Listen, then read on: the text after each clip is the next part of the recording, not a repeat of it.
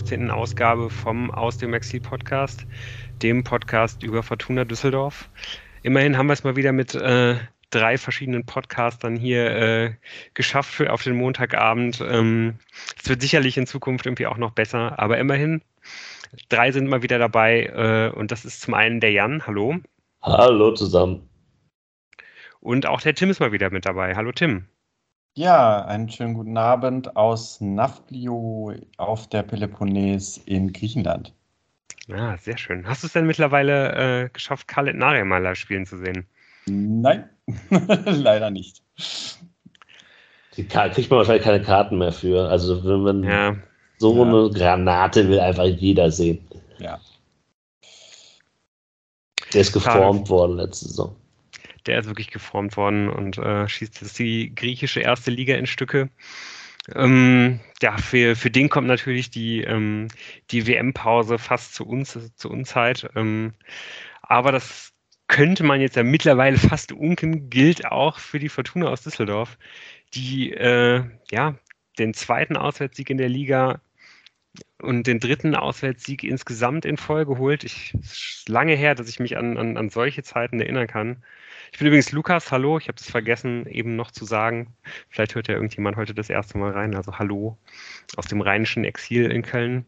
Ähm, ja, die Fortuna, die, die Fortuna wäre nicht die Fortuna, wenn sie solche äh, Siegesserien nicht auch mit ordentlich Salz äh, in, in Wunden, nicht in der Suppe, in Wunden. Äh, okay, ich habe diese, dieses Wortspiel komplett, komplett zerlegt.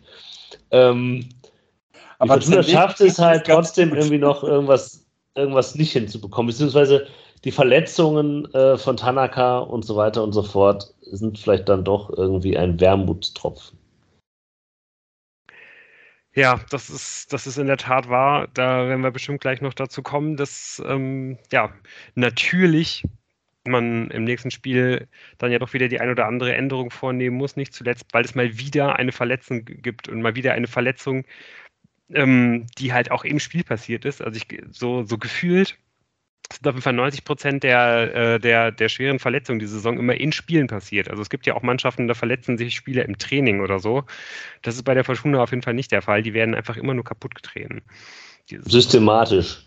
Mhm. Ja, aber kann man ja auch verstehen. Also bei, bei all diesen Verletzungen ähm, wird man wahrscheinlich die Spieler im Training in Watte packen, damit dann nicht noch mehr dazu kommt. Ja, das, äh, das kann natürlich gut sein, dass das Stu mittlerweile äh, da wirklich irgendwie auch nur noch gehemmt trainieren lässt. Man weiß es nicht. Vielleicht können, äh, können uns da ja irgendwie auch mal ein paar Kiebitze, die äh, mit Sicherheit immer noch ständig das Training der Fortuna besuchen, auf dem Laufenden halten. Ähm, aber ja, für die nächste Woche ist es vielleicht wirklich nicht so eine schlechte Idee, eben weil äh, die Fortuna aus, äh, aus dem zentralen Mittelfeld zwei zentrale Akteure äh, ersetzen muss. Glücklicherweise musste sie das jetzt aber gegen, gegen Kiel noch nicht, ähm, sondern man konnte eigentlich für äh, ja, die Fortuna-Verhältnisse mehr oder weniger aus dem Vollen schöpfen, weil man eigentlich äh, fast unverändert zur, zur, zur Vorwoche halt auftreten konnte und sogar mit Felix Klaus noch einen Akteur zurückbekam, der zumindest mal wieder auf der Bank Platz nehmen sollte. Ja, das ist ja eigentlich die Frage, ähm, wo ich selber zu keiner erschöpfenden Antwort komme, ob man also nur nach dem Personal gleich aufgestellt hat oder auch nach dem System.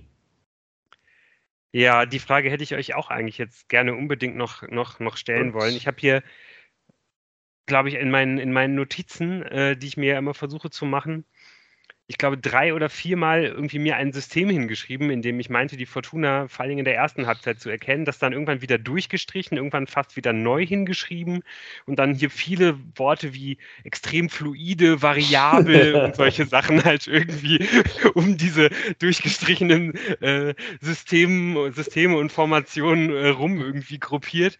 Seid ihr denn da irgendwie zu äh, etwas besseren äh, äh, Erkenntnissen gekommen, als ich das getan habe?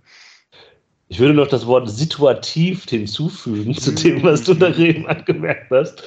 Ähm, denn ich war, war zwischenzeitlich sicher, dass es eine Fünferkette ist. Und dann aber, nee, auch wieder nicht. Also ich glaube, die. die Rolle von Zimmermann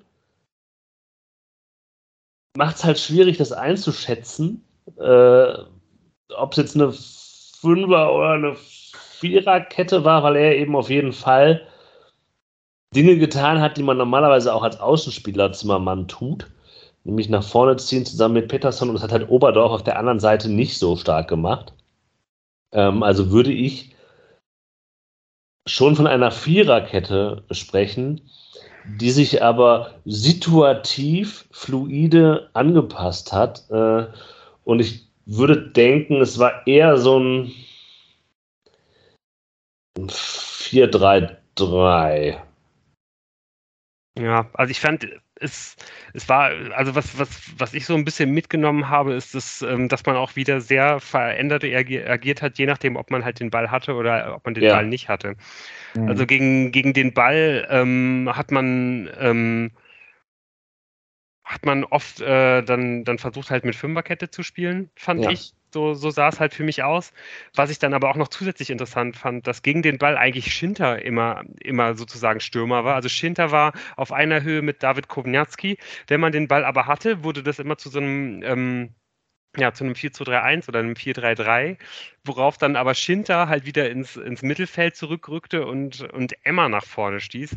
Also äh, natürlich kann man hier irgendwie ein paar Witze machen, aber das war wirklich halt schon ziemlich variabel, was die Fortuna da gespielt hat und ähm, hat bestimmt auch die Kieler vor, vor äh, das ein oder andere Problem gestellt. Die Fortuna aber eigentlich nicht so sehr. Also auch wenn, wenn man natürlich ähm, ja auch sich durchaus des ein oder anderen Kieler äh, Angriffs da irgendwie erwehren musste, fand ich, dass die Fortuna das gerade in der ersten Halbzeit wirklich sehr gut gemacht hat und ähm, ja auch wirklich viele Chancen selber äh, kreieren konnte. Also ich, ich habe sogar mal kurz überlegt, ob das vielleicht ähm, die, die beste Halbzeit der Fortuna in, in dieser Saison war. Es war jedenfalls eine äh, der besten Halbzeiten eines Spiels, an der Fortuna äh, beteiligt war. Denn ich finde auch äh, das Spiel von, also Kiel war jetzt kein schwacher Gegner.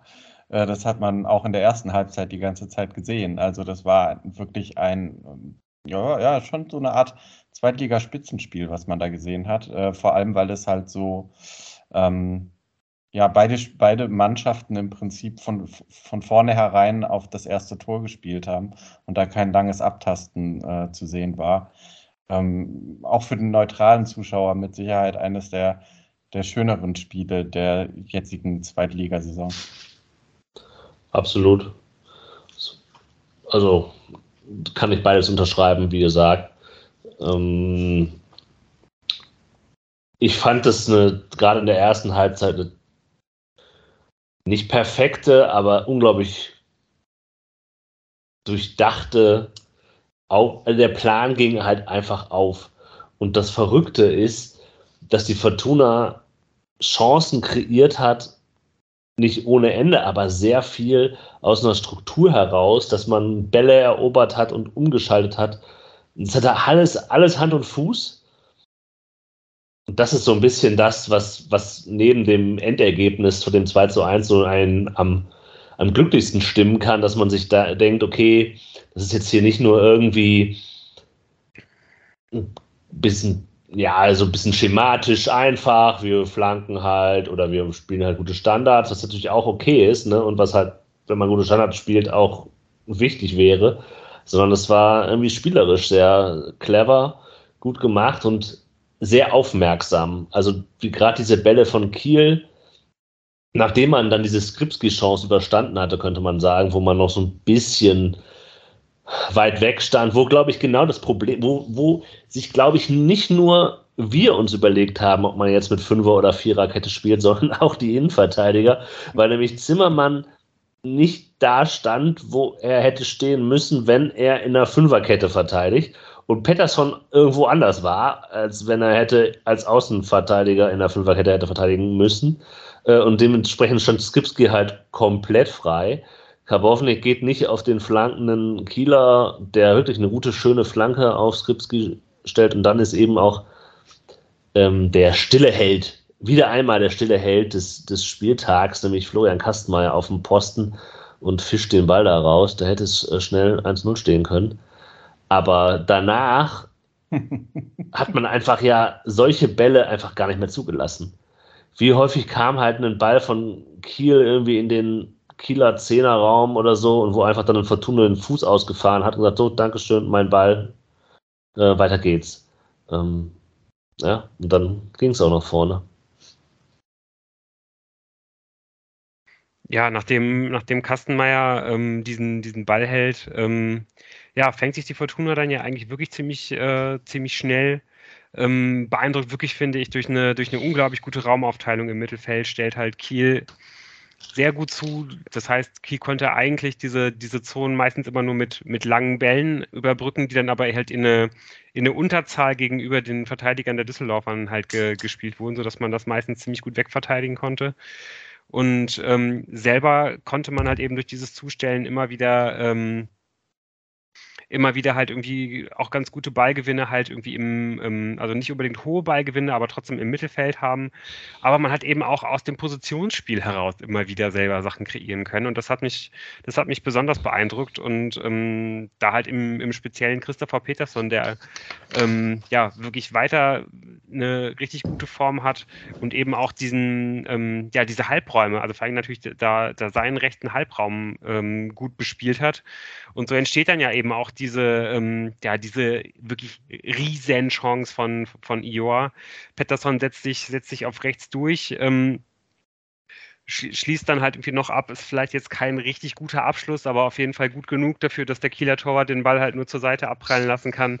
Genau in den Lauf von Emma. Der hat dann zwar äh, erst nicht den allerbesten Winkel vom Tor, aber hätte sogar vielleicht sogar noch Zeit gehabt, den Ball anzunehmen und trotzdem muss er da eigentlich aus drei Metern den Ball irgendwie nur, eigentlich muss er den Ball nur irgendwie treffen und steht 1 zu 0, aber er trifft den Ball und steht nicht 1 zu 0, weil er es halt schafft, diesen Ball am, am Tor vorbeizusetzen und boah, das ist schon, ja, das ist wirklich, das ist schon eine richtig bittere Szene, weil das ist so, Emma ist ja eh so ein Spieler, wo man immer denkt, so, ah, der braucht irgendwie mal, der braucht mal so einen einfachen Ball, der dem halt irgendwie vor die Füße fällt, damit der mal wieder ein bisschen mehr Selbstbewusstsein in seine, äh, ja, in seine Scorer-Fähigkeiten irgendwie bekommt. So der ist da jetzt niemand, der, der halt irgendwie wirklich regelmäßig Tore schießt, so und wenn, wenn man dann halt selbst so ein Geschenk halt irgendwie nicht, nicht versenken kann, ach, das, das, das tut wirklich weh, muss ich sagen.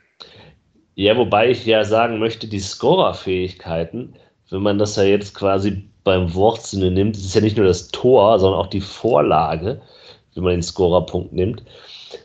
Und da hätte er durchaus ordentlich punkten können äh, heute, wenn, wenn seine Mitspieler besser im Raum gestanden hätten oder besser im 16er noch positioniert werden, weil er hatte häufiger echt gute Gelegenheiten, ist gut in Szene gesetzt worden, wo er dann halt flach in den Rückraum wieder schießen konnte, nur stand dann halt nicht immer da ein Fortuna, obwohl die Bälle eigentlich genau dahin kamen, wo sie hätten hinkommen sollen. Ähm, das ist vielleicht das. Also Ioa hat ein merkwürdiges Spiel abgeliefert, weil ich kann sowohl verstehen, dass man frustriert war über ihn, also nicht nur wegen der verpassten Chance, sondern es auch gab auch einige andere Situationen, wo ich denke, hm, hätte man anders lösen können oder so. Gleichzeitig hat er aber unglaublich viel gearbeitet, hat eben diese ganzen, also diese Flachpässe in den Rückraum gespielt, wo ich der Meinung bin, es ist nicht sein Schuld, seine Schuld, dass da nicht einer steht, der den Ball dann reinschiebt oder aufs Tor bringt. Ähm, da hätte noch viel mehr entstehen können eigentlich mit, ähm, also Ioa war irgendwie so ein totaler, und Peterson auch, ein totaler Aktivposten und hat genau das gemacht mit bestimmten, ja, Abzügen vielleicht, wofür er auf den Platz gestellt worden ist.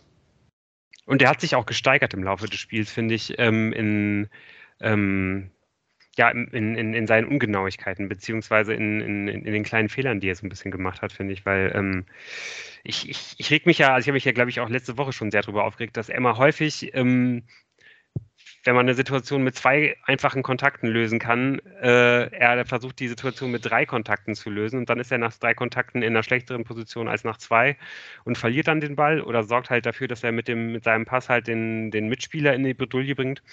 Das war in der ersten Halbzeit noch häufiger und hat in der zweiten Halbzeit hat er das aber nicht mehr gemacht. Also auch das, das, das begann schon Ende der ersten Halbzeit, dass er, dass er, dass er da irgendwie ein bisschen klarer geworden ist und irgendwie ja einfach dadurch halt weniger Bälle verloren hat. Das hat mir wiederum auch sehr gut gefallen. Insgesamt muss man ja sagen, du hast es, ich möchte nochmal quasi auf das zurückkommen, was du als Einstieg für die Chance von Ioa genommen hast. Diese exzellente Raumaufteilung und die Frage, dass man halt keine Bälle hoch erobert. Das liegt natürlich auch daran, dass Kiel halt mit der Fünferkette oder Dreierkette halt es schwer gemacht hat, ähm, hoch anzulaufen und hohe Bälle zu gewinnen. Aber man hatte den Eindruck, das, ist, das schadet überhaupt nicht.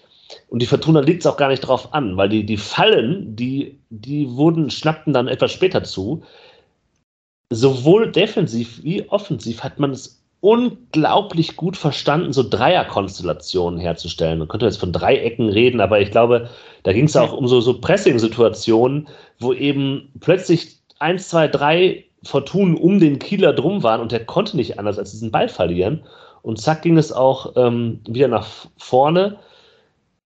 Und dann auch, auch es, wurde ja nicht viel geflankt, sondern es wurde tatsächlich viel Fußball gespielt. Ja. Äh, und gerade Tanaka und äh, Appelkamp haben es echt gut geschafft. Das hat ja auch der, ähm, der, der Gästetrainer, in, nee, der Heimtrainer natürlich, äh, in der PK gesagt, quasi, dass, dass der, der eigene Sechserraum so ein bisschen verloren ging an die Fortuna. Ähm, ja, wirklich überraschend, diese Bälle da zu haben und äh, mit den anderen, mit den Offensiven ähm, Gelegenheiten zu schaffen, vor allem eben mit Ioa, diese Bälle ähm, habe ich schon, schon genannt. Ähm, das, das, man kommt ja aus dem Schwärmen gar nicht mehr raus. Ja, vor allem wenn man, wenn man äh, es irgendwie gewohnt ist, dass äh, das Mittel der Flanke ein, ein, ein häufig gesuchtes Mittel ist, äh, sah das äh, nach, nach, nach ganz anderen Lösungen aus. Und ähm, das ist höchst erfreulich, dass es mit diesen anderen Lösungen dann zur Halbzeit zehn Torschüsse gab ähm, die herausgespielt waren. Also ähm, das ist ein Wert, den es wahrscheinlich in dieser Saison zur Halbzeit noch nicht so häufig gab. Ähm, am Ende muss man sagen, ist es also hoch verdient, dass man äh, dann mit 1 zu 0 in Führung geht, der 42. Minute. Ähm, auch da ist der äh, Halbraum, aus dem heraus ein Dribbling äh, gesucht wird und nicht ähm, eine Flanke geschlagen wird, ähm, entscheidend. Und äh, Pettersson ist da ja der entscheidende Mann, also dass er da gegen drei ins Dribbling geht und sich durchsetzt und dann auch noch einen wunderschönen Steckpass auf äh, Appelkamp äh, äh, spielt, das ähm, ja, hätte ich ihm vor ein paar Wochen noch gar nicht so zugetraut. Ähm, äh, es ist, hat vielleicht auch viel damit zu tun, dass in den letzten Wochen äh, zu ähm, äh, den Fähigkeiten, die er ja auch mitbringt, äh, auch jetzt wieder ein gewisses Selbstvertrauen kommt und dann klappen solche Sachen auch ähm, und dann auch wunderschön vollendet von, von Shinta und ähm, insgesamt ähm, nach all den guten Ansätzen und Abschlusssituationen, die man vorher hatte, ähm, eine hochverdiente Führung zu dem Zeitpunkt. Und man könnte ja fast schon sagen, der eigentliche crazy Shit passiert ja vorher. Also ähm, du hast vollkommen recht, wirklich herausragend von Peterson gemacht und Appelkamp eine Szene gesetzt. Aber da vorher gibt es ja genau diese Dreierkonstellation, die man vorher immer schon gesehen hat, zwischen Tanaka, Zimmermann äh, und Peterson. Äh, Tanaka, der halt, also der sich also quasi auf die Rechts, Rechtsverteidigerposition fallen lässt, während Simbo nämlich genau da reinstößt, wo Tanaka eigentlich zu erwarten ist. Dann gibt es den Pass auf Pettersson, meine ich. Pettersson setzt nochmal Zimbo ein, der lässt einfach nur abklatschen. Oder kommt der Ball von Tanaka auf Zimbo, ist mir jetzt auch egal. Ähm, und das, das setzt halt so viel frei. Und man könnte ja auch sagen, genau diese ganzen Dinge, die ja, es ist schön zu sehen, dass, dass Dinge, die vorher nicht geklappt haben und wo es halt offensichtlich auch ein Problem war, warum es bei der Fortuna in der Offensive hakte, nämlich mangelnde Bewegung, mangelnde Läufe in die Tiefe und so weiter, um halt ähm, den Gegner ins Laufen und ins Denken und ins Fehlermachen zu bringen und die eigenen Situationen herauszuspielen, dass das einfach, einfach besser ist. Ja, dass man da offensichtlich, vielleicht liegt es auch am Gegner ein bisschen, mag sein, aber es ist es ist anscheinend auch im Trainerteam gearbeitet worden mit den Spielern, um eben genau solche Situationen herzustellen. Und wahrscheinlich verkacken sie es jetzt am nächsten Samstag, so wie wir sie loben, ähm, gegen St. Pauli jetzt nochmal. Aber ähm, das ist einfach wirklich gut. Ja, ja äh, tatsächlich ähm, ist es natürlich so, dass äh, gerade auch, äh, du hast Zim Zimmermann angesprochen, ähm, auch Karbovnik äh, viel für, für Ver Ver Ver Verwirrung sorgen mit ihren äh, Vorstößen. Ähm, Wobei man halt auch sagen muss, dass das auch ein riskantes Spiel ist. Ähm, Gerade auf der Seite von Karbovnik ist es ein ums andere Mal, dann musste, musste jemand anderes äh, noch aushelfen, weil Fabian Reese auch ein, ein ziemlich gutes Spiel ge äh, gemacht hat. Und äh, das war dann manchmal so, dass ich mir gedacht habe, ähm, okay, ähm, die Absicherung nach hinten sollte man auch nicht vergessen. Aber äh, klar, äh, mir ist es tausendmal lieber, dass man so spielt, ähm, als dass man zuerst äh, auf die Sicherheit achtet, denn insgesamt hat man ja auch dann deutlich mehr Abschlüsse kreiert als Kiel und ähm, ja, man hat halt auch noch äh, den stillen Helden Kastenmeier hinten, der ähm, in der zweiten Halbzeit auch nochmal zu tun bekommt. Ja, Christian Eichner denkt jetzt wahrscheinlich lieber so spielen als Rösler Fußball spielen. Aber ich weiß gar nicht so richtig, ob das nicht vielleicht irgendwie äh, einfach jetzt quasi der, der, der, der geupdatete Rösler Fußball ist, weil es ja schon irgendwie auch noch sehr, sehr viele Elemente von, vom, vom Rösler Fußball halt irgendwie hat. Was? Was?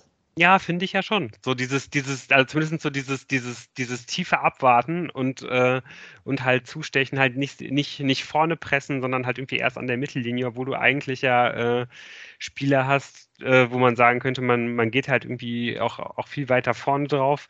Du verlässt dich natürlich schon irgendwie auch darauf, dass du halt hinten äh, den äh, Kevin Danso-Verschnitt mit, äh, mit Clara hast, der halt immer mal wieder auch ganz wichtige Bälle halt irgendwie hinten rausschlägt und so weiter. Ähm, der hat ja, glaube ich, auch wirklich kurz vor dem, kurz vor dem 1 zu 0 einen unglaublich äh, wichtigen Block. Wenn er da irgendwie nicht noch ganz, äh, ganz am Ende halt irgendwie die, die, die Füße dazwischen kommt, kann man da irgendwie auch schon wieder zurückliegen. Aber ähm, ja, sobald du dann halt irgendwie den Ball hast, gehst du natürlich irgendwie ganz anders damit um. Ja, okay. ähm, so ja, gesehen ja, nee, kann man natürlich dieses Element sehen, wenn man das möchte. Gut, aber also wir brauchen uns nicht dazu darüber äh, äh, zu unterhalten, dass äh, so eine Halbzeit ähm, ja auch mit dem jetzt ähm, vorhandenen Spielern wahrscheinlich unter, also dass man so unter Rösler halt dann nicht aufgetreten wäre. Also wahrscheinlich nicht. Ja, es gab diese Spiele schon auch. Also das muss ich quasi Lut Seite springen. Es gab solche Momente auch schon bei Rösler. Es gab so wenige Ausnahmen wie dieses, wie dieses Spiel in Aue, wo man irgendwie auch dachte, man, äh, man, man, ja. man, sieht quasi eine neue Fortuna und dann ja, war es eigentlich schon fast äh, der, der Höhepunkt der, der Röslerschen Zeit leider. Mit Alfredo Morales als überragenden oh, ja. äh, Takt, Taktgeber im Mittelfeld. Ähm, erst kommt das Fressen, dann kommt der Morales. Ähm, Ach ja, richtig. das Fressen, dann, dann kommt der Morales, genau. Ja, wir schweifen ab. Ähm, ja, da wir jetzt aber gerade schon beim, äh, beim, beim Pressing sind, muss ich noch eine kurze, muss ich noch ein kurzes Loblied auch singen. Und zwar ähm, ist euch das auch aufgefallen? Ich, ich hatte mir das sogar schon beim letzten Spiel notiert. Ich, mir ist es jetzt aber wieder aufgefallen, auch, auch gegen Kiel, dass es halt ähm, ja quasi den ähm, ja, den Hennings-Ersatz mittlerweile gibt im, im Kader der Fortuna, nämlich David Kowjanski ist nicht nur in der, in der Formation derjenige, der, äh, der Hennings Platz halt eingenommen hat, sondern mittlerweile ist David Kowjanski der, der die Kommandos gibt, wann das Pressing ausgelöst wird und wie es auch, äh, ausgelöst wird. Und das ist was, wo mir wirklich absolut das Herz aufgeht, weil das zeigt ganz klar, dass dass, äh, dass David in einer ganz anderen Rolle mittlerweile ist, dass er viel mehr Verantwortung nimmt, äh, übernimmt. Also wenn ich mir überlege, wo wir gerade wieder beim Rösler Fußball sind, vor zwei Jahren äh, kann ich mich noch gut erinnern, wie nach vergebenen Chancen sowohl Rösler ständig reingerufen hat, irgendwie David, David, Konzentration und so, und aber auch Kevin Danso vor allen Dingen ganz oft sowas gerufen hat wie David im Spiel bleiben, im Spiel bleiben, weil er, weil er einfach so häufig äh, ähm, dann mit sich gehadert hat und irgendwie dann schon nicht mehr, nicht mehr in der Lage war, seine Aufgaben zu erfüllen. Jetzt ist mittlerweile er derjenige, äh, der den Rest der Mannschaft halt anleitet und wenn, wenn er irgendeine Chance vergibt, schüttelt er das halt sofort ab und macht einfach komplett weiter wie bisher. Und ähm, ja, das, das, das finde ich wirklich ganz, ganz großartig und möchte das wirklich auch nochmal herausheben. Da ist tatsächlich natürlich äh, als erstes der Erfolg dieser Saison, der, der das äh, ausgelöst hat. Also sein persönlicher Erfolg, seine großartige Scorerquote bisher. Ähm, ja, aber es ist schön, das zu sehen, auf jeden Fall. Ich hoffe einfach, dass das möglichst lange anhält. Ich bin immer noch äh, dabei äh, äh, zu denken, äh, das zieht er doch nicht über eine Saison durch. Wenn ja, dann bin ich froh, aber dann war es auch die, wahrscheinlich die letzte Saison, die David Kownatski für Fortuna gespielt hat. Ja, das, das äh, ist für mich jetzt das Hauptargument dafür, dass er eine überragende Saison spielen wird und dann einfach einem anderen Verein äh, einen sehr, sehr lukrativen Vertrag unterschreiben wird äh, und dann mal gucken, ob er da nochmal äh, an diese Leistung heran äh, reichen wird. Aber das ist, das ist, das ist Zukunftsmusik. Äh, lasst uns noch in den Erinnerungen an dieses Spiel, äh, Kiel-Spiel ähm, schwelgen. Und es ist ein bisschen absurd, dass am Ende von dieser, wie das 1-1 fällt, das ist fällt allerdings nicht, weil Kiel tatsächlich mit einiger Wucht aus, dem, aus der Halbzeit kommt, umstellt ähm, und das mit durchaus großem Erfolg, also mit Erfolg zumindest, großem vielleicht nicht. Und eigentlich schafft die Fortuna es ja trotzdem irgendwie Ordnung zu bewahren und nicht völlig äh, die Kontrolle über dieses Spiel zu verlieren, auch wenn der Impuls nun bei Kiel liegt. Eine ganze ja, Weile. Also die sind im Prinzip ähm, ganz, ganz aggressiv aus der Halbzeit gekommen, haben ganz hoch die Bälle gewonnen und ich hatte eigentlich den Eindruck, dass die von Minute zu Minute stärker geworden sind in den ersten zehn Minuten nach der Pause. Ähm, und dann erst Fortuna so langsam das Spiel mal wieder ja, aus dem eigenen Abwehrdrittel ver ja. verlagern konnte. Und da, also in den ersten zehn Minuten habe ich nur gedacht, ähm, man muss deutlich mehr für Entlastung sorgen. Ansonsten ähm, fällt das eins zu eins. Aber es fällt ja viel später, wo man damit halt dann tatsächlich ähm, nicht mehr unmittelbar gerechnet hat. Und äh, es ist, es ist ein Kacktor, ja.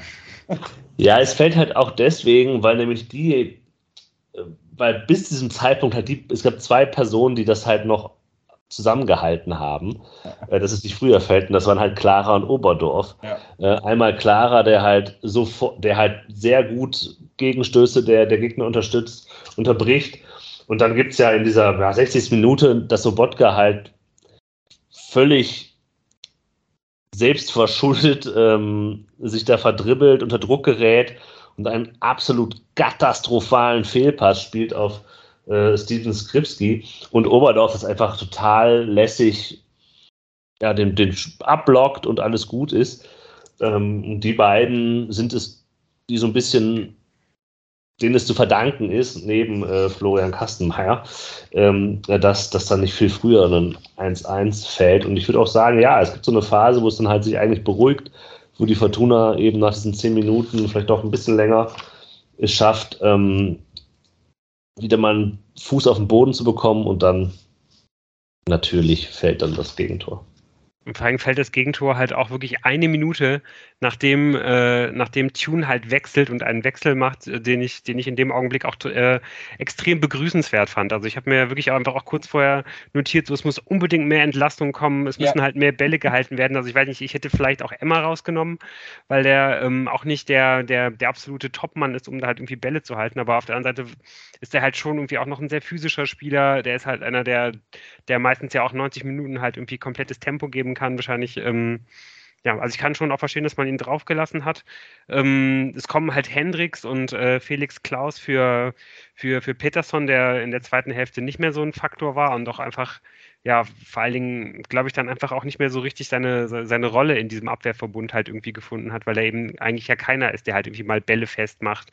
Ähm, sondern der eigentlich immer schon mit Tempo irgendwie auf eine Abwehr zulaufen kann, äh, müsste. Und ähm, auch äh, Appelkamp war in der, in der zweiten Halbzeit eigentlich kaum noch ein Faktor. Und von daher fand ich das unglaublich gut, diesen Wechsel. Habe mich da fast schon ein bisschen beruhigt zurückgelehnt, weil ich diesen Wechsel irgendwie herbeigesehnt hatte. Ähm, ja, und dann ist es eigentlich äh, ja quasi die, die, die Aktion danach auch ein bisschen ärgerlich finde ich, dass, dass vorher wirklich ganz kurz bevor das passiert, die Kieler, also die gewinnen überhaupt nur diesen Ball, äh, den sie dann nach vorne zum Fortuna-Strafraum tragen, weil, ähm, weil Emma ein vermeintliches Foul gegen sich ge gepfiffen bekommt, das er begangen haben soll. Irgendwie auch ich weiß nicht, ob ich das, ob ich das sehr mit eingefärbter Brille gesehen habe, aber ich fand schon, dass der Schiedsrichter sehr viele enge Entscheidungen in der, gerade in der zweiten Halbzeit halt für Kiel gepfiffen hat. Also Fortuna konnte eigentlich machen, was sie wollen. Die haben keinen einzigen Freischuss in der gegnerischen Hälfte bekommen und jeder hart geführte Zweikampf von den Kielern ähm, ist auf jeden Fall nie abgepfiffen worden. Also das fand ich, fand ich schon ex, extrem ärgerlich. Ähm, dass dann halt später irgendwie ja auch noch irgendwie Hauke Wahl mit Gelb-Rot hätte vom Platz fliegen müssen, passt da irgendwie ganz gut ins Bild. Aber ähm, ja, hat mich, hat, hat mich wirklich richtig gestört, muss ich sagen. Mir ist es nicht so aufgefallen, was mir aufgefallen ist, dass, der, dass das Schiri-Gespann abstruse Fehlentscheidungen getroffen hat, und zwar auf beiden Seiten. Also die haben halt offensichtliche Dinge nicht gesehen, wie das ist halt klar Ecke für Fortuna Düsseldorf, weil da halt ein Kieler den Ball reinge, den Fuß reingehalten hat und auf der anderen Seite halt aber auch so. Ähm, also das war eine ganz merkwürdige Schiedsrichterleistung. Ich würde jetzt, ja, bei deiner Bewertung ist mir nicht so aufgefallen, aber das waren einfach so komische, klare Fehlentscheidungen, die die getroffen haben. Ähm, aber ja, ich meine, dieses 1-1 ist ein Kacktor. Ich meine, diesen Reselauf, den er da macht und wo er dann den Ball so ein bisschen zurück reinchippt, den kann man auch irgendwie besser verteidigen. Äh, und dann ist es halt Tim Oberdorfs individueller Fehler, das muss man leider so sagen, äh, der den Ball da nicht rausbekommt und dann kommt Kiel nochmal an den Ball. Es war auch nicht so, dass da wahnsinnig Druck auf ihm drauf war, sondern er hat einfach das Ding verstolpert. Es war ein klarer Fehler und sein Ding ist so, abhaken, weiter geht's. Ähm, und dann mit diesem 1-1 wird es dann meines Erachtens auch so ein bisschen, dass sich Kiel verdient hat ja. äh, in, dieser, in dieser zweiten Halbzeit, wird es ein bisschen ausgeglichener, aber halt weiter auf einem unterhaltsamen Niveau. Also auf beiden Seiten gibt es irgendwie Gelegenheiten, äh, wo was passieren kann. Ähm, auch kurz nacheinander, Schlag auf Schlag geht es dann eigentlich, äh, dass es zu Szenen kommt im jeweiligen gegnerischen Strafraum, äh, wo vielleicht bei der Fortuna ein bisschen was gefehlt hat und äh, bei bei Kiel auch das Fortune fehlte, um äh, den, den, der Fortuna noch einen mitzugeben. Aber ganz ehrlich, welche Fortuna der letzten Jahre kommt halt dann nach so einem Nackenschlag, wo man eigentlich besser war, dann halt irgendwann äh, ja, sich von einem direkten Konkurrenten den Ausgleich irgendwie reintun lässt, zurück und gewinnt halt irgendwie nochmal so ein Spiel. Also ich konnte das wirklich echt irgendwann kaum fassen, dass dann die Fortuna sich nochmal aufrichtet und das dann halt schafft. Ja, es passt halt schon so ein bisschen dazu, wie man das, wie man das Tor dann macht, dass es halt ein Elfmeter ist, ein Standard. Also das würde ja. ich jetzt schon sagen, das ist, das ist. Und ne? du sagst halt ein Spiel, in dem man halt besser war. Ja, in der ersten Halbzeit war man klar die bessere Mannschaft, aber in der zweiten Halbzeit, wie eben schon angesprochen, ähm, hat man doch sich sehr weit hinten den Angriffen von Kiel erwehren müssen, sodass sich ja auch Kiel durch diese relativ starke Leistung den Ausgleich meiner Meinung nach auch verdient hatte. Und Also es, es war dann danach ein Spiel, wo es hin und her ging, wo es sehr offen war. Und ich, ich würde sagen, klar, äh, wir haben es oft erlebt, dass solche Spiele dann von Fortuna verloren werden, aber es war jetzt nicht so, dass es der Nackenschlag, also fühlte sich für mich auf jeden Fall nicht so an, als wenn es der Nackenschlag wäre in einem Spiel, das man klar überlegen gestaltet hat und man kriegt dieses 1 zu 1. Also so war es nicht. Nee, ich, ich meinte, ich meinte, es war vielleicht auch schlecht formuliert, vielleicht ein, ein Spiel, in dem man erst so überlegen war, weil das ja. ist ja eigentlich schon auch ein normaler Fortuna-Spielverlauf. Irgendwie man erst irgendwie überlegen, macht es halt gut, aber dann irgendwann gibt es halt so diesen Schnitt und dann klappt es halt irgendwie nicht mhm. mehr. Und es ist eigentlich genau das, was du meinst. Gerade weil ja eigentlich, wenn man die, sich die gesamten 90 Minuten anguckt, wäre ein Unentschieden hier absolut verdient gewesen. Und dass ja. die Fortuna mal gegen einen direkten Konkurrenten mhm ein Spiel gewinnt, das man nicht hätte gewinnen müssen. Wann hat die Fortuna das letzte Mal ein Spiel gewonnen, äh, das vielleicht sogar ein bisschen unverdient war? Nein, also unverdient war das jetzt hier nicht kann. Nee, aber das, es ist, wenn die Fortuna gewinnt, dann, dann gewinnt die Fortuna, weil sie viel besser ist, äh, ist, als der Gegner. Wenn die Fortuna aber nicht viel besser ist, dann, dann, dann schafft sie es halt nicht, normalerweise. Vor allem nicht gegen die, gegen die direkten Konkurrenten diese Saison. Es waren einige Spiele dabei, äh, ob das jetzt Heidenheim war, vielleicht auch so ein bisschen sogar dieses, äh, dieses Nürnberg-Spiel, aber das nehme ich jetzt mal raus, aber äh, das Darmstadt-Spiel äh, und so weiter, wo, wo man sich ja irgendwie schon fragt, so, ah, ja, das, das sind alles Spiele, die du, die du halt nicht, die du halt nicht verlieren musst. Und das war in den mhm. letzten Jahren ja auch häufig so. Mhm. Ja, da nee, das, ja, dass, dass, dass, die Fortuna halt solche Spiele ja. jetzt irgendwie auch gewinnen kann, ähm, das ist für mich wirklich eine Transformation, muss ich sagen. Äh, dafür muss es noch ein bisschen häufiger passieren, würde ich mal sagen. Ja, ich glaube auch. Aber ich würde, also ich würde natürlich Christian Eichner gerne dazu hören, was er da sagt. Aber was ich ja interessant finde, so wenn man sich die, die Psychologie dieses Spiels ansieht, wenn wir jetzt ein Holstein-Kiel-Podcast wären, dann würden wir halt nach diesem 2 zu 1 sagen, dass die Mannschaft danach also einfach tot war. Also das, ähm, es kommt zu diesem Elfmeter, der klar ein Elfmeter ist. Kovnatski sieht einfach, ja, im Stile eines Mittelstürmers, okay, da muss er jetzt einfach nur hingehen und dann wird er gefault und gut ist. Setzt das Ding dann halt in, die, in den Winkel. Man kann sich fragen, warum der VAR so ewig braucht, um das zu ja. entscheiden, weil es relativ klar ist.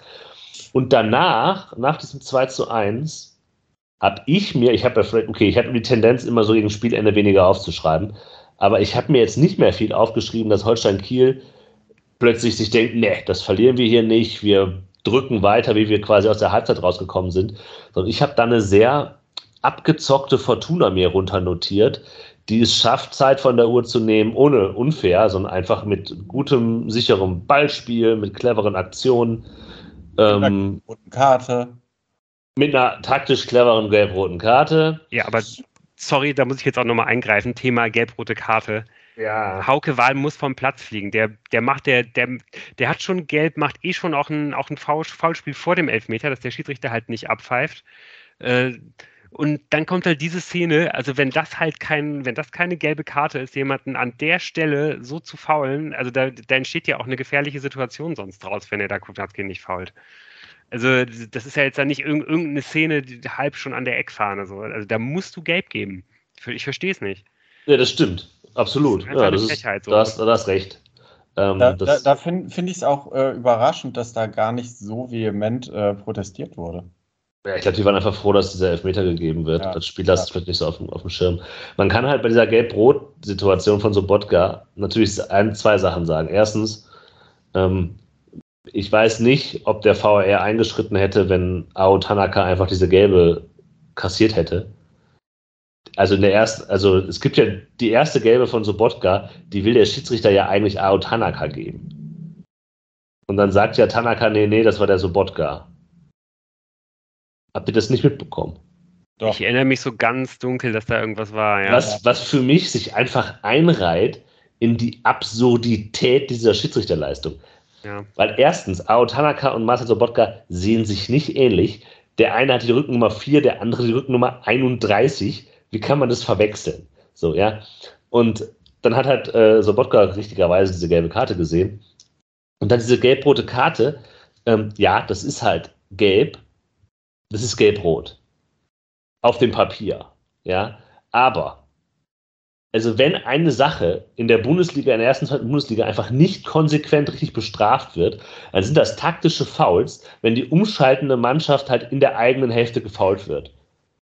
wird also, ja. das wird mir einfach viel zu selten so entschieden, wie es halt gegen so Wodka entschieden worden ist, um das nicht äh, so ein bisschen zu beschimpfen, zumindest. Auch wenn es halt ja, eigentlich richtig war. Aber ich finde es eigentlich total gut, weil das sind genau die Situationen, die mich so unfassbar ärgern, wenn man bei sowas nicht konsequent Geld gibt, Geld gibt weil das, ja. das sind halt wirklich unglaublich wichtige äh, Situationen, diese Umschaltsituationen und es wird so häufig halt nicht gepfiffen. Das hat auch der Schiedsrichter an diesem Tag halt nicht so häufig gepfiffen. Nein. Und das dann halt an dieser Stelle 80 Meter vorm Tor zu machen, wenn man das halt mehrfach bei 50 und 60 Meter vorm Tor nicht gemacht hat. Ja, whatever. Ist ja genau meine Rede. Genau, ich wollte es nur noch mal unterstützen, ja. weil, weil es mich einfach so, weil es mich so ärgert. Ich musste das jetzt einfach noch loswerden, auch wenn es doppelt war. Es tut mir leid. Ja, also Aber ähm, ja, ist natürlich irgendwie auch so ein bisschen so Podcast-Fehler selber, weil er halt den Ball so blöd prallen lässt. Äh, wenn er sich da ein bisschen geschickter verhält, passiert es halt nicht mehr. Aber das Wichtige ist vor allem, dass er dieses Foul halt noch nimmt. So, das, das ja. gehört ja eben auch einfach dazu. Er nimmt das Foul und deswegen gewinnt die Fortuna halt am Ende dieses Spiel. Und die Fortuna gewinnt dieses Spiel am Ende eben auch, weil, und ähm, da ist jetzt natürlich ein bisschen Folklore mit dabei, aber auch weil in den letzten zehn Minuten ähm, ja, Adam Botzek auf dem Platz ist und der einfach eine absolut fehlerlose Leistung abreißt.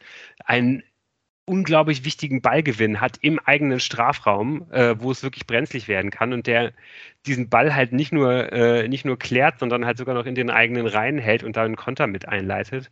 Und das alles mit einer Nonchalance und mit einer Coolness, äh, als hätte er sein ganzes Leben lang halt nichts anderes gemacht. Also das ist wirklich, äh, ja, also fand ich wirklich, fand ich wirklich extrem beeindruckend und, und irgendwie auch wirklich sehr, sehr, ähm, ja, schon auch interessant zu sehen, ähm, ja, dass vielleicht dann doch irgendwie diesem Kader ja so ein physischer Sechser vom, vom Typ eines Adam Botzeks irgendwie gefehlt hat bisher.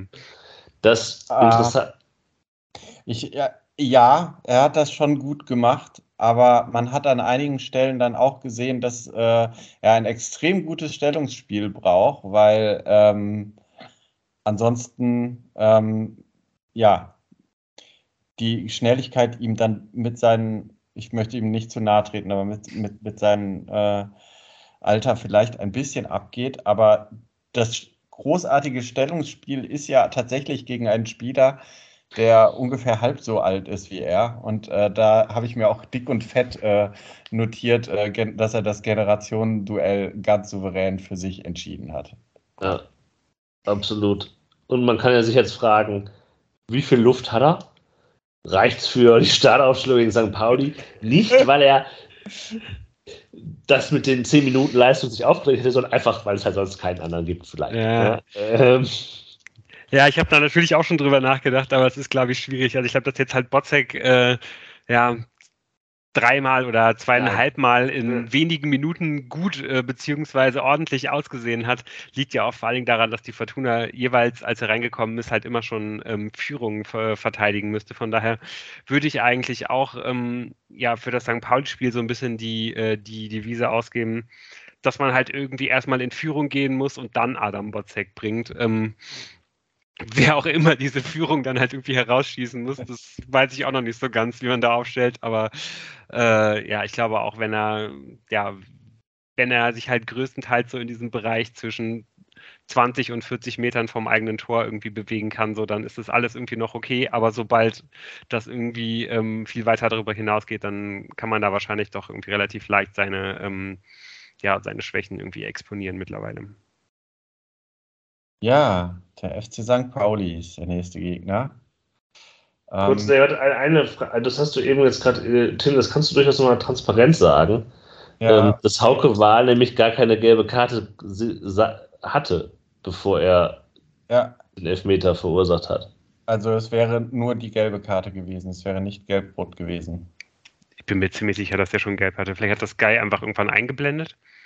Ja, vielleicht hat, der, hat das Guy falsch eingeblendet, aber ich habe jetzt mehrere Seiten hier durchgeblättert, äh, ähm, die mir alle sagen, dass Hauke Wahl nicht okay. belastet war. Na gut. Und auch keine gelbe Karte in diesem Spiel gesehen hat, obwohl er bei, dem, bei dieser Situation eine gelbe hätte bekommen müssen. Ja. Ich hätte es aber auch irgendwie im Hinterkopf gehabt. Ich weiß ich bin aber nicht. Todsicher gewesen, wirklich. Ja. Aber das ist das, wir, wir, wir waren einfach so verzückt von vielleicht hat, der, vielleicht, hat der, vielleicht, hat, vielleicht hat die DFL das halt hinterher löschen mm, lassen, mm, so damit, äh, damit da keine, damit da keine Diskussion aufkommen. Ja. Bestimmt veranlasst vom Schiedsrichter. Das würde mich ich, ehrlicherweise ich echt nicht überraschen. Und von der AG Fortuna-Spieler kaputt treten. Ja. Das ist eine eigene Abteilung bei DFB. Hm. Apropos Spieler kaputt treten, Tim, ich habe dich unterbrochen bei deiner Hinleitung zum St. Pauli-Spiel. Ja, es geht jetzt gegen den FC St. Pauli als nächstes. Ähm, FC St. Pauli kommt mit einer sehr durchwachsenen bisherigen Saison. Sie stehen momentan nur noch ähm, auf Platz 13 der Tabelle. Ähm, das ist noch nicht mal der schlechteste Wert in dieser Saison, aber das hätte man sich wahrscheinlich ähm, etwas anders vorgestellt, nachdem man im letzten Jahr ähm, um den Aufstieg mitgespielt hat. Ähm, allerdings hat man auch äh, einige Sp äh, wichtige Spieler verloren vor der Saison. Ähm, da sind vor allem natürlich äh, die Abgänge von Daniel Kofi Chiré zu nennen, der zum SC Freiburg gegangen ist, und ähm, Finn Ole Becker und Guido Burgsteller, die auch äh, tragende Säulen im Spiel des FC St. Pauli in der letzten Saison waren, sind auch noch ähm, gegangen. Ähm, und bisher hat man anscheinend das noch nicht so richtig auffangen können. Ähm, interessant ist eine große Diskrepanz zwischen Heim- und äh, Auswärtsleistung. Ähm, die meisten Punkte hat äh, St. Pauli zu Hause geholt. Äh, auswärts steht bisher ein Punkteschnitt von 0,3. Das ist ganz schön, wenn man weiß, dass man in Düsseldorf auch, ähm, lassen wir mal das eine Spiel weg, ähm, eine relativ gute Heimbilanz aufzuweisen hat. Ähm, tatsächlich ist es auch ganz interessant, dass äh, bisher sich für den abgewanderten Guido Burgstaller nicht irgendwie ein anderer Goalgetter herausgebildet hat, sondern dass das auf sehr viele unterschiedliche Schultern verteilt ist. Es gibt äh, insgesamt schon zwölf unterschiedliche Torschützen beim FC St. Pauli und äh, die Top-Torschützen Johannes Eggestein und Marcel Hartl äh, und Jackson Irvine kommen auf jeweils drei ähm, Tore, wobei nur Eggestein dabei äh, Stürmer ist und ansonsten Hartl als offensiver Mittelfeldspieler und Irvine äh, auch als äh, Spieler der äh, Raute, die ähm, St. Pauli häufig spielt, obwohl sie das angeblich, ich habe das Spiel nicht gesehen, aber laut einer schematischen Aufzeichnung, aber wir wissen ja, wie schwierig das ist, so ein System zu lesen, ähm, im letzten Spiel nicht getan haben. Aber normalerweise start, äh, spielen sie mit einer Raute und äh, einer dieser äh, Rauten äh, Außenspieler auf der rechten Seite ist Jackson Irvine. Und das sind die Top-Torschützen. Ähm, eine Stärke sind ähm, Standardsituationen. Das liegt nicht un kommt nicht von ungefähr. Leert Pacarada, der auch in der letzten Saison eine Riesensaison gespielt hat und wo es mich echt wundert, dass der nicht auch noch äh, gegangen ist und äh, von irgendeinem äh, Erstligisten aus dem unteren Tabellendrittel ähm, irgendwie äh, auf die Kaderliste geholt wurde, ähm, zeigt sich meist verantwortlich für die ähm, Standards und dort sind sie brandgefährlich. Ähm, ansonsten ist vielleicht noch ganz interessant zu sagen, dass St. Pauli auch äh, was den Ballbesitz angeht, weil sie viel mit ähm, Kurzpassspiel und Kombinationen selber das Spiel machen wollen, ist klar. Man hat auch in der letzten Saison ähm, ja eine äh, ziemlich äh, dominante äh, Saison hingelegt, wo man um den Aufstieg mitgespielt hat. Also bekommt man halt auch oft quasi wahrscheinlich die Rolle zugeteilt, mal hier das Spiel machen zu so sollen. Ähm, tatsächlich äh, ist es so ähnlich wie bei Kiel äh, dass äh, da ähnlich hohe Ballbesitzquoten im Saisonschnitt stehen wie bei Fortuna, sodass man auch durchaus ähm, äh, vielleicht sogar erwarten kann, dass St. Pauli probiert, sich nicht erstmal hinten reinzustellen, sondern ähm, auch äh, Fußball zu spielen und mitzuspielen ähm, und vielleicht die ein oder andere Standardsituation in ähm, einer aussichtsreichen Position äh, sich zu erkämpfen. Ich glaube, die Hauptfrage, die sich man aus Sicht der Fortuna im Hinblick auf dieses Spiel stellt, hat eigentlich gar nichts mit Gegner zu tun. Sondern die Frage ist halt, wer ist der dritte Mittelfeldspieler oder ja. braucht man den? Was macht man da überhaupt? Ja. Ähm, weil äh, da, da, da, von da ausgehend, also spielt Botze, ja, spielt Neto. Ähm, wer gibt es überhaupt noch als sonstige Alternativen?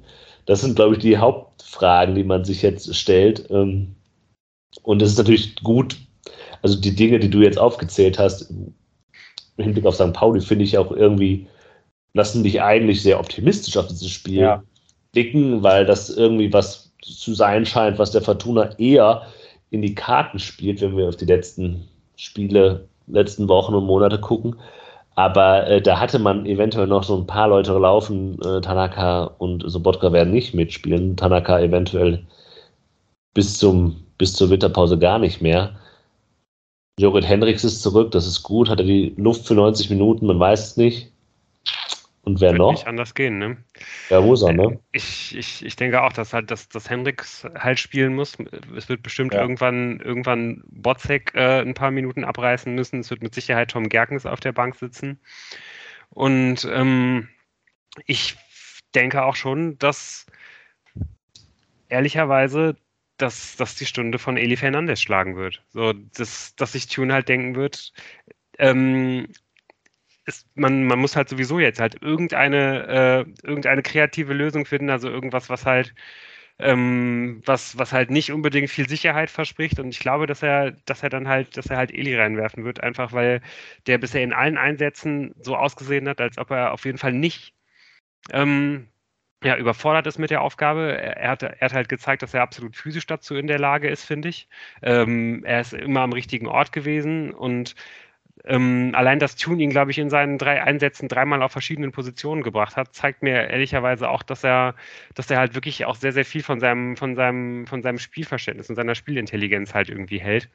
Ähm, wenn er sich da gar keine Gedanken drüber machen muss, wo er ihn genau reinbringt. Und ursprünglich war uns ja auch, als, äh, als Fernandes halt hochgezogen wurde, gesagt worden, ähm, dass, dass man ihn halt irgendwie vor allen Dingen als Achter sieht. Und dann kann ich mir halt schon vorstellen, ähm, dass man ihn da jetzt auch bringen wird, auch wenn es natürlich ein krasser Schritt ist. Also es gibt natürlich auch noch andere Möglichkeiten. Mhm. Ähm, es gäbe die Möglichkeit, ich weiß nicht, erinnert ihr euch noch, äh, bei der 1 0 Niederlage gegen Sandhausen, als Christopher Peterson auf der 8 probiert wurde, diese Doppel-8 äh, Appelkamp-Peterson, das möchte ich auf jeden Fall nicht nochmal sehen. Äh, die Möglichkeit gäbe es aber durchaus. Ähm, da jetzt ja auch Böckle fett, äh, wieder, wieder fit ist, ähm, gibt es natürlich auch die Möglichkeit, dass man Böckle auf die Karbovnik-Position zieht und Karbovnik in die Mitte. Auch das, das, würde ich eigentlich nicht so gerne sehen, weil, weil, weil ich eigentlich Karbovnik gerne genau am selben Ort wüsste, äh, an dem er die letzten Spiele halt auch verbracht hat. Auf der anderen Seite, ähm, ja, ist es eben ist die 8 ja durchaus eine Position, ähm, an, an, ähm, ja, an der halt Karbovnik auch spielen kann. Und ähm, ja, weiß ich nicht, vielleicht äh, heißt das halt eben auch, dass dann einfach mal die Stunde von, von, von Benjamin Böckle schlägt. Ich würde aber. Ja, glauben, da habe ich aber noch eine andere Alternative. Also statt Böckle, wenn du in der Fünferkette spielst, dann kannst du halt auch Pettersson nach links ziehen und Klaus äh, auf Pettersson stellen. Das läuft halt nicht gut, das würde ich jetzt auch nicht machen unbedingt. Aber möglich wäre das, um Karbovnik halt für die Mitte freizumachen. Weil den mich den da mal sehen, das würde ich ja schon ganz gerne mal über 90 Minuten. Ja, also du jetzt klar, ist der halt als Linksverteidiger auch irgendwie eine Waffe so, aber ich hätte, hätte auch mal einfach mal aus Interesse halber, kann ich mir auch vorstellen, dass man darüber nachdenkt, ob das halt funktioniert. Na gut, weiß ich nicht. Und dann mit Dreierkette spielen, meinst du? Ja, also ja. Linksverteidiger Pettersson also mit, mit, mit den beiden Schienenspielern Klaus und, äh, und Peterson. Ja, das wird witzig. Ja, würde ich auch nicht so gerne sehen. Aber stimmt, hast du natürlich komplett recht. Äh, das ist natürlich irgendwie auch eine Variante, wo man zumindest keine ähm, Underager halt irgendwo in die, äh, in die Verantwortung halt irgendwie nehmen muss erstmal. Wahrscheinlich, äh, ja, hast du ja wirklich recht, so die, die, die Sache, für die man sich wahrscheinlich irgendwie auch als, äh, als Trainer dann letztendlich wohl entscheiden würde, ja.